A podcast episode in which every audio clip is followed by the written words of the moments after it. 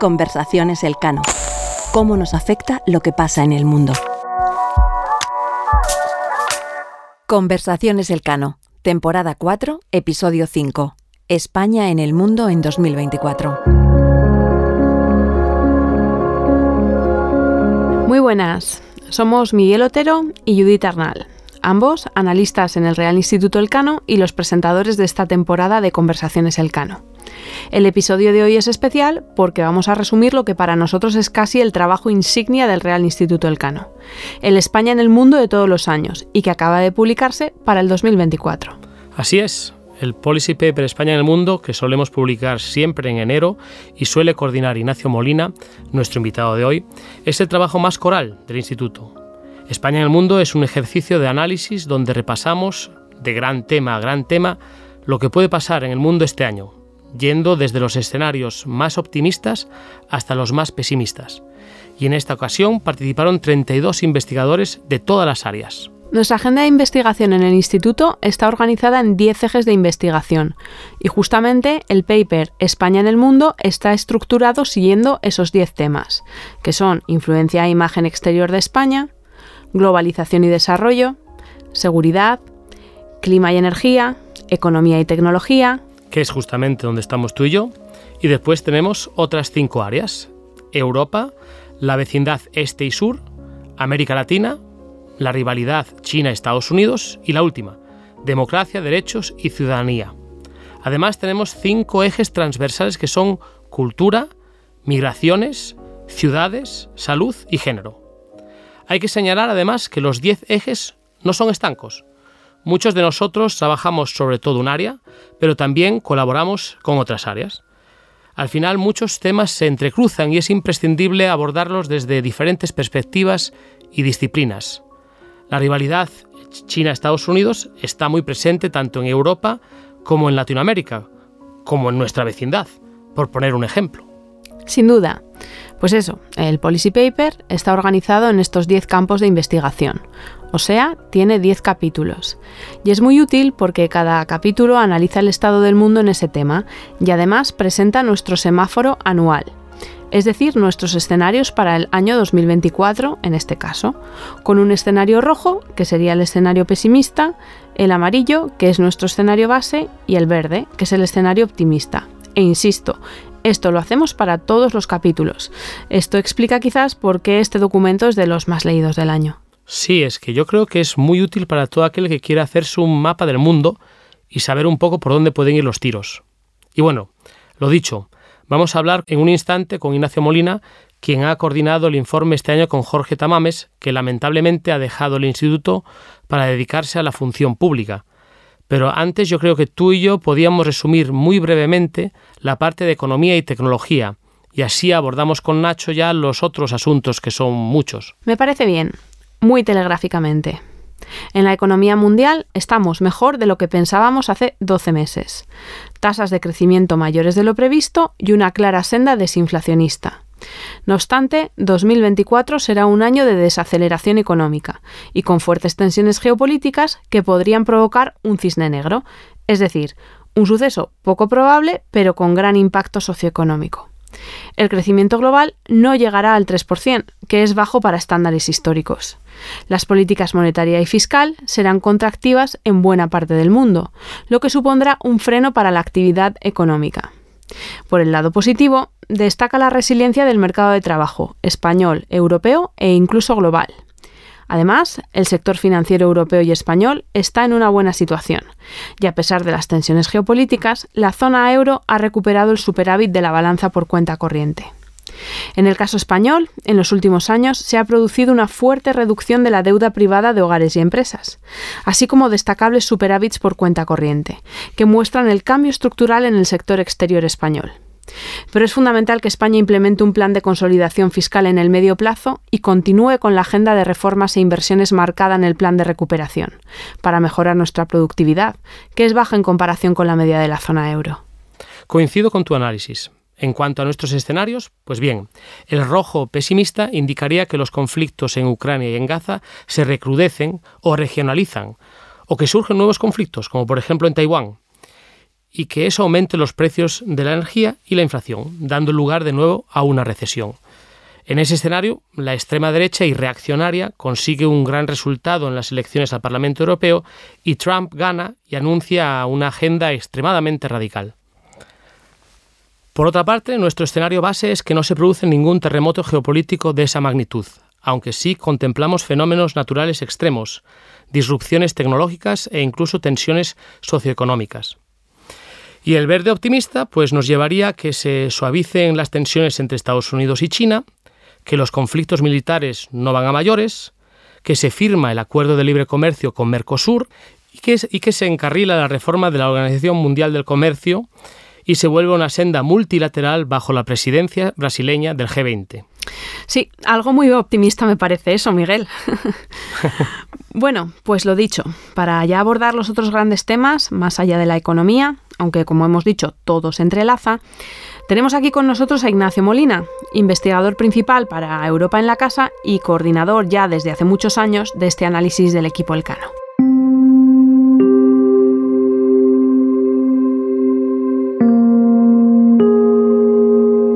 Hola Nacho, bienvenido. ¿Qué tal Nacho? Pues muy bien, muy contento de estar aquí con vosotros.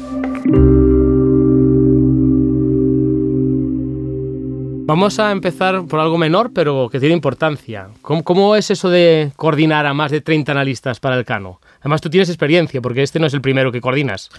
No, este es el número 12. Llevamos 12 años haciendo este informe y bueno, es un honor y además es muy fácil porque a que nos, nos, estén escuchando y que a lo mejor tengan un poco de curiosidad por saber cómo, cómo funciona el instituto por dentro, hay que decir que el instituto funciona desde luego con mucha con mucha expertise por parte de, nuestros investigadores, por mucho conocimiento, pero también con, muy buen ambiente de, compañerismo. Y por tanto es muy sencillo eh, coordinar. Yo, yo no tengo absolutamente ninguna jerarquía sobre los investigadores, porque en la casa tenemos director, presidente, yo soy un investigador más. Y sin embargo, eh, es muy sencillo recibir los, los, borradores, hacer algunos comentarios, cambios. Y, la verdad que es un placer. Además aprendo muchísimo porque me, corresponde leer a todos. Así que, que, es una de las experiencias más, más gratas. Eh, esto que lleva todos los años, conocer el trabajo de mis compañeros. Y la verdad que bueno, es, es una buena muestra de que, de que trabajamos en equipo eh, porque no es el único producto que hace el Cano en, equipo, pero que estemos todos, más de 30, más de 30 firmas, y que además sea año tras año, ya llevamos 12, pues, pues la verdad que es un gusto. Y tú que te has leído todo, porque efectivamente como coordinador al final te has tenido que leer todo, Nacho, ¿qué es lo que más te ha sorprendido de todos los análisis, de las 100 páginas de análisis? ¿Qué es lo que has dicho? Esto no me lo esperaba. Bueno, eh, sorprender, sorprender en, las conclusiones de, Charles Powell, del director, él recoge lo que, lo que hace un año dijimos en el, en el documento y es muy interesante. Yo invito a, los oyentes a que, a que vayan allí y vean el alto grado de acierto en nuestras predicciones. Alto grado de acierto no significa que seamos adivinos. El, el documento no pretende adivinar qué es lo que va a ocurrir. Y, por ejemplo, la crisis de, Gaza, la guerra de Gaza, pues no, no, la, no, la pronosticamos el año pasado. Sin embargo, los horizontes de cómo iba a evolucionar la economía, la energía, eh, la, cooperación en, ámbitos como el climático, los desarrollos políticos en Europa, cómo iba la, dinámica de la competición China-Estados Unidos, o sea, los elementos que son estructurales, pero que luego se, se enfrentan a la agenda de un año, la verdad que gracias a ese conocimiento experto de los, de los investigadores, pues pues permite en muchos casos, eh, bueno, un poco espacio para la sorpresa.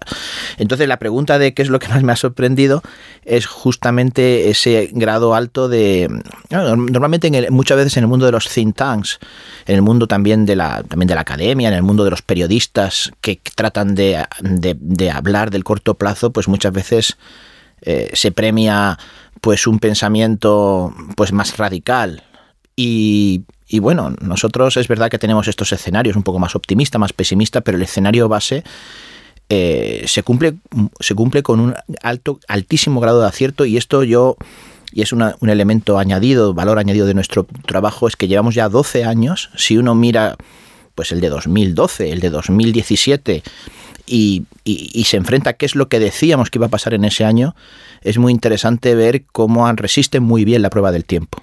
Y, esto me parece especialmente eh, valioso que hacemos una, predicción que realmente es útil, que es porque no es tanto disruptiva de decir pueden salir estos eh, cisnes negros, sino con la información que disponemos, con la información, y no somos adivinos, no tenemos ninguna bola de cristal, creemos que los desarrollos van a ir por, por, esta línea. Tú comentabas, comentabas lo de Gaza, ¿no? Que fue quizás de las grandes sorpresas del año pasado. Em, empezando ya un poco en materia, ¿cómo, ¿cómo, vemos desde el Cano los dos grandes conflictos ahora mismo, ¿no? tanto Ucrania y la situación en Gaza em, en los próximos 12 meses? Sí, es, estamos en un momento como nunca antes, por, por hacer una mirar a los 12 ediciones que ya llevamos, ¿no? pero incluso si, si hacemos eh, más allá de nuestro producto el cano, nos vamos al fin de la Guerra Fría, nunca desde el año 1990 habíamos tenido un año tan marcado por las guerras, por dos guerras muy cercanas a nosotros, o sea, cuando la Unión Europea define su vecindad, la vecindad española, tenemos una vecindad oriental y una vecindad meridional. Y tenemos una guerra y en cada uno de esos dos escenarios.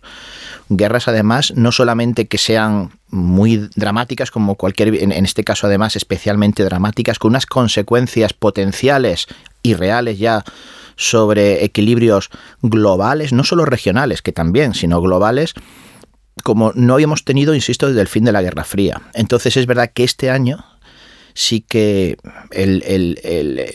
la sensación ¿no? de, que marca muchísimo eh, decidimos muchas veces ¿no? que este año va a tener más o menos eh, impacto la seguridad nunca antes yo, había visto que, todos los capítulos, todas las dimensiones están marcadas por lo que va a ocurrir en estos dos escenarios. Luego es verdad que tenemos, y luego lo comentaremos seguro después, las elecciones también, que tenemos procesos electorales muy interesantes en muchas partes del mundo y en particular en la propia Unión Europea y Estados Unidos. Pero creo que la parte esta bélica, directamente bélica, no estamos hablando de, una, de un riesgo de la seguridad, sino de una guerra abierta, pues eh, lo protagoniza mucho en la coyuntura de los 12 meses. Y, claro, nosotros sabemos que no somos optimistas, en ningún escenario decimos pues va, se va a firmar la paz, vamos a, conseguir resolver el conflicto de Oriente Medio, que es una cosa que como sabemos tiene más de un siglo, ni vamos a conseguir tampoco un, que, Rusia sea derrotada en el en frente de Ucrania.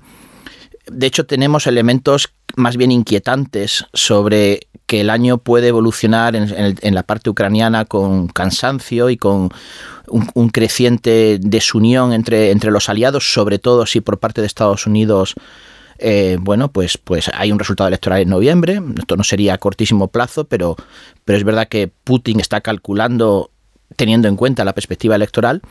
Y desde el punto de vista de, de Gaza, pues hasta qué punto esta cierta autoridad moral que había atesorado Europa en, el frente diplomático y militar frente a la agresión rusa en Ucrania, pues está resintiéndose, sobre todo a ojos de los países, digamos, del sur global. ¿Y dónde queda España en esto? Pues es algo que también está muy presente en el documento. Mm. Tú mismo, Nacho, ahora has hecho referencia a que mm, enfrentamos un año súper electoral. Ya, de hecho, hemos comenzado el año con elecciones en, en Taiwán, ¿no? El pasado 13 de enero.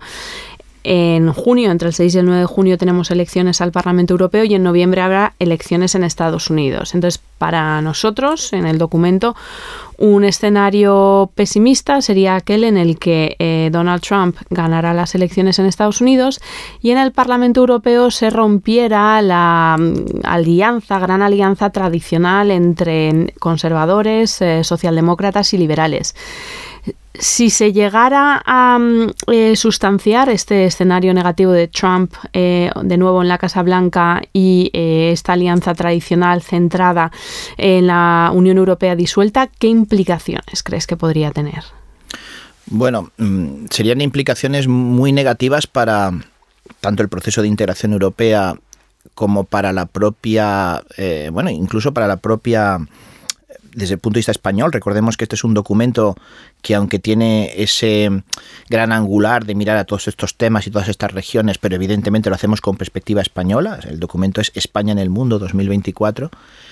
Y son dos procesos En uno de ellos participamos directamente porque son elecciones al Parlamento Europeo donde los españoles podrán acudir a las urnas, pero las consecuencias que tienen superan, de nuevo, cuando uno mira en perspectiva histórica, como probablemente nunca había eh, habían tenido impacto las elecciones al Parlamento Europeo y teniendo en cuenta el precedente del primer Trump, dependiendo de lo que ocurra, también probablemente como nunca en los últimos, pues no sé, desde la Segunda Guerra Mundial, han impactado una elección presidencial en Estados Unidos, las consecuencias potenciales que eso tendría sobre cómo entendemos la Unión Europea, sobre cómo entendemos la seguridad en el espacio euroatlántico, sobre cómo entendemos también la globalización desde un punto de vista más económico, más abierto al comercio y a la cooperación y no tanto al, proteccionismo y a, la afirmación de la soberanía de los estados y también incluso al, escenario de la polarización en el dentro de España las personas que nos oigan dirán, bueno, pues si ya en España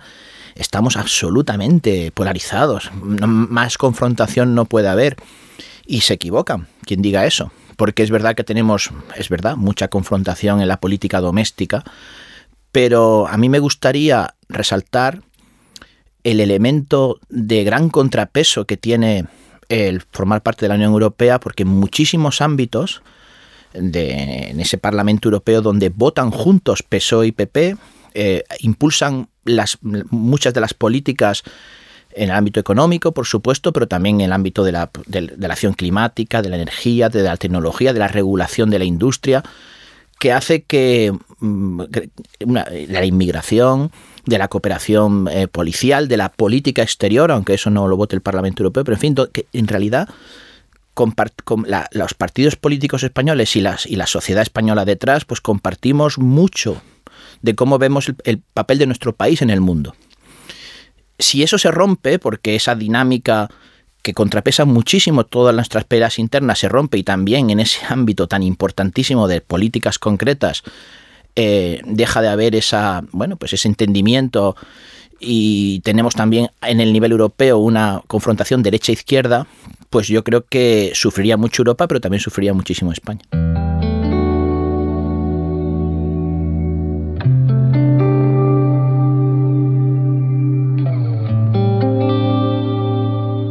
Tú, has, eh, bueno, eres un estudioso ¿no? de, de los modelos de mm, políticos, de los sistemas políticos. Eh, ¿no? Em, has hecho mucho trabajo sobre em, cómo las democracias evolucionan, cómo se diferencian, las instituciones que tienen.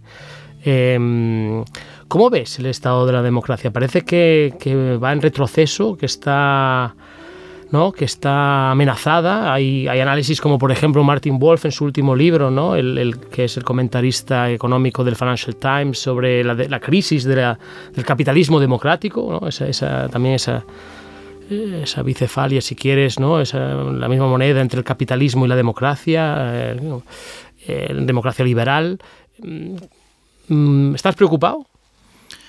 Bueno, realmente los hay, hay mucha medición empírica y, ¿no? que, puede ser controvertida, discutible desde un punto de vista metodológico, pero no hay ningún em, nota empírica comparativa en los últimos 15 años sobre cómo evoluciona la calidad de las democracias en, en, todo el mundo, es decir, las democracias avanzadas, cómo están desarrollándose y las los sistemas que eran democracias imperfectas, hacia dónde transitan, y luego los regímenes que eran, que eran autoritarios, en todos los casos, no, no, diré que en los 200 países que hay en el mundo hay declive, pero quiero decir que la, que la tendencia en esos tres grandes niveles, ¿no? democracias avanzadas, sistemas más híbridos y, autoritarismo, no va en la, en la dinámica de, de mejorar su calidad democrática. Por supuesto que hay alguna excepción, pero son eso, excepciones. La regla es que surgen eh, liderazgos autoritarios, erosión de la división de poderes, movimientos populistas en, en países occidentales, en aquellos que eran sistemas híbridos no están evolucionando hacia una mayor eh, liberalización y democracia y como sabemos los regímenes autoritarios más bien están transitando hacia una mayor concentración de poderes. Claro que estoy preocupado. Em, de todas maneras, tampoco hay que ser catastrofista. Em, eh, incluso si ganase Trump. Bueno, incluso si ganase Trump. Sí, es verdad que Estados Unidos demostró, sus instituciones demostraron ser resilientes en la primera administración Trump. Eh, para empezar, esa división de poderes que hay, porque es un Estado federal, y, luego, bueno, pues el, poder judicial, en fin. Pero es verdad que por la autoridad, el referente que supone Estados Unidos, por ser el garante de la seguridad en, bueno, desde luego en, esta parte del mundo, por, por, por, su impacto, por muchísimos elementos, más luego los que directamente dependen del propio ejercicio del poder de Estados Unidos, una segunda presidencia de Trump, donde él además con la experiencia de haber sido ya presidente mm, y bueno pues yo, yo, sí que creo que eso podría tener unos, unos, efectos muy muy muy muy negativos pero no creo que o sea, yo, yo no creo que exista en las, en, en las, las ciudad, en la opinión pública, cuando uno, cuando uno pregunta esas opiniones públicas luego sobre asuntos concretos, ¿no? sobre cómo valoran las libertades, sobre cómo valoran la tolerancia, pues yo creo que sigue habiendo una hegemonía en el plano intelectual, ¿no? de, de preferencia por, nuestro, por el modelo pero es verdad que hay unas dinámicas centrífugas y unas dinámicas polarizadoras muy, muy potentes. Y, Donald, y cómo Estados Unidos ha perdido calidad su democracia, cómo ha perdido eh, centralidad el, debate allí y cómo eso ha afectado también a, otras partes del mundo donde Estados Unidos es un referente, pues es, es, es, muy inquietante. Es verdad que no va a pasar en 2024 porque Trump no llegaría a la Casa Blanca hasta enero del 25, pero un resultado electoral en noviembre eh, sí que tendría unos efectos muy, vamos, muy, muy a corto plazo entre otras cosas por la enorme desconfianza que genera y la importancia, la, importancia que tiene Estados Unidos sobre nuestra seguridad o sobre cómo se gestiona la economía mundial, ¿no? Es, es muy obvio. Y mm, hasta ahora nos estábamos centrando en cómo va a afectar esto a España, pero España también es un actor eh, global, un actor geopolítico y de hecho hay un capítulo de, esta temporada que dedicamos a esto, ¿no? Con nuestro colega Luis Simón, España punta de lanza. Entonces, ¿Qué rol crees que tiene que jugar España en, este escenario que se está dibujando y qué, prioridades tenemos que tener en materia de política europea y política exterior? Muy interesante ese, estudio de Luis, de nuestro, de nuestro compañero, sobre España punta de lanza una manera de, pensar cuál es el valor añadido que tiene España en este mundo que por un lado tenemos eh, un mundo donde creemos tener un paradigma ¿no? de, democracia liberal, de economía abierta, de sociedades abiertas y sin embargo con esas tendencias regresivas, y al mismo tiempo qué papel puede jugar España para avanzar en la dirección que es acorde con nuestros intereses y nuestros valores como, como, como sociedad. Yo creo que los españoles, la ciudadanía y los españoles, los gobernantes, las élites, no acaban de creerse que España es más importante de lo que realmente es. Y esto tiene que ver, pues bueno, pues, pues con una tendencia de, de, haber llegado a ser una democracia que ha convergido como economía también sofisticada no hace tanto tiempo, más o menos en el cambio del tránsito de siglo, yo creo que en el año 2000 más o menos cuando podemos entender que España está completamente normalizada con lo que le corresponde por, por, potencial, historia, geografía dentro de Europa, como una potencia, digamos, media, que ya está sobradamente consolidada como democracia, su economía es muy avanzada, pero eh, a partir de ese momento pues se empiezan a encadenar crisis y eso unido a nuestro debate interno que, está especialmente polarizado, pues ha llevado a, a pensar que España no tiene esa capacidad de agencia, de liderazgo. Es verdad que somos una potencia media, no, no, no, no somos ni una potencia regional, ni, pero España tiene una gran capacidad, mucho más de la que nosotros nos creemos, de poder eh, no dar solución a los problemas, pero sí generar ideas y liderar coaliciones con otros estados. Y sobre todo yo creo que la gran apuesta de España por, por Europa, por, por Europa como un, y la gran responsabilidad de España, a mi juicio, ¿no? como Europa, como un actor, no como una superpotencia, eso no va a ser nunca la Unión Europea, pero sí un superactor capaz de moldear todos estos mm, debates sobre cómo el mundo al cual nos dirigimos. Y, España, que, tiene además un, detrás una sociedad y una y unas bueno y, unas, y una dirigencia muy europeísta, eh, debe concentrarse a mi juicio en liderar una Unión Europea más implicada en, la capacidad que tiene la Unión Europea de, resolver problemas globales. Cuando hacemos eso, y además tenemos, bueno, tenemos muchos ejemplos sobre las capacidades, la posibilidad de hacer eso, pues yo creo que es cuando, como cuando somos más eficaces. Y luego llevar a Europa una sensibilidad, que esto está bien traído en, la investigación de Luis Simón sobre la punta de lanza, de tener un lugar en el mundo que otros países de la Unión Europea no tienen por nuestra historia, por nuestra geografía, por nuestras relaciones especiales. España es un caso único de formar parte de varios espacios que otros países europeos no forman, ¿no? Del espacio iberoamericano que nos conecta con América Latina, del espacio mediterráneo que nos conecta con el norte de África.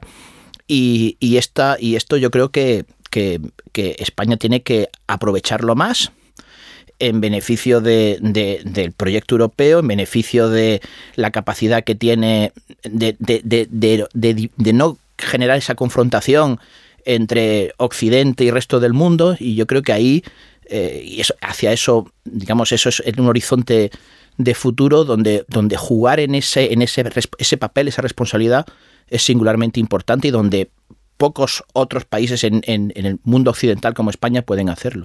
Nacho, un, un, asunto que, le importa mucho a España es, el clima, el cambio climático. ¿Qué, qué, analizamos, qué decimos eh, sobre eso? Bueno, en clima es uno de los ámbitos donde la gobernanza global, que, ha sufrido muchísimo en, en, la parte comercial, el G20 que hace unos años parecía que iba a ser una, pues realmente está muy desfondado en ámbitos, bueno, que, voy a hablar de la gobernanza global de la seguridad, con dos guerras, una de ellas eh, que la, que la ha provocado nada menos que una potencia permanente del Consejo de Seguridad. O sea, lo que es la gobernanza global está muy mal. Sin embargo, en el ámbito climático, a pesar de que, como habéis dicho también antes, vamos hacia fenómenos climáticos extremos, vamos a verlos en este año. De hecho, ya estamos viendo en enero que Australia, es decir, que el, que el verano austral está siendo ya extremo y esto lo vamos a, y vamos a ver fenómenos climáticos que nos van a volver a demostrar la urgencia del cambio climático. Sin embargo, y esa es la parte negativa obviamente, la parte positiva es que en la gobernanza climática que uno puede decir, no es suficiente, más bien vienen buenas noticias. A pesar de las guerras, a pesar de las tensiones, a pesar de, las, de, las, de los desarrollos políticos que hemos comentado, sí hay cada vez más sensibilidad eh, hacia la urgencia de la acción climática. Es verdad que, puede haber algunos desarrollos políticos, ideológicos que podrían desviarnos de ese camino, pero hasta, hasta el momento, eh, más bien esa parte de la, de, la, de la gobernanza global no se ha debilitado gracias a todos los procesos de las COP desde, desde París, ¿no? Bueno, pues muchísimas gracias, Nacho. La verdad que yo me quedaría dos horas más hablando contigo, pero el capítulo tiene que llegar a su fin, lamentablemente. Muchas gracias, Nacho. Muchas gracias a vosotros. Conversaciones Elcano. ¿Cómo nos afecta lo que pasa en el mundo?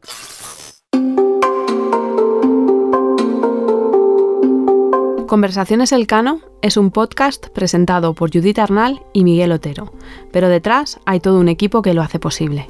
Marta Corral e Ivanosca López Valerio se encargan de la distribución digital. Pablo Colomer, Sara Mejía, Aurea Moltó y María Solanas asesoran con la producción y diseño de episodios. La edición, producción e identidad sonora corren a cargo de Toña Medina y Ángeles Oliva, y la grabación a cargo de Íñigo Guerrero, de Blueberry Studios.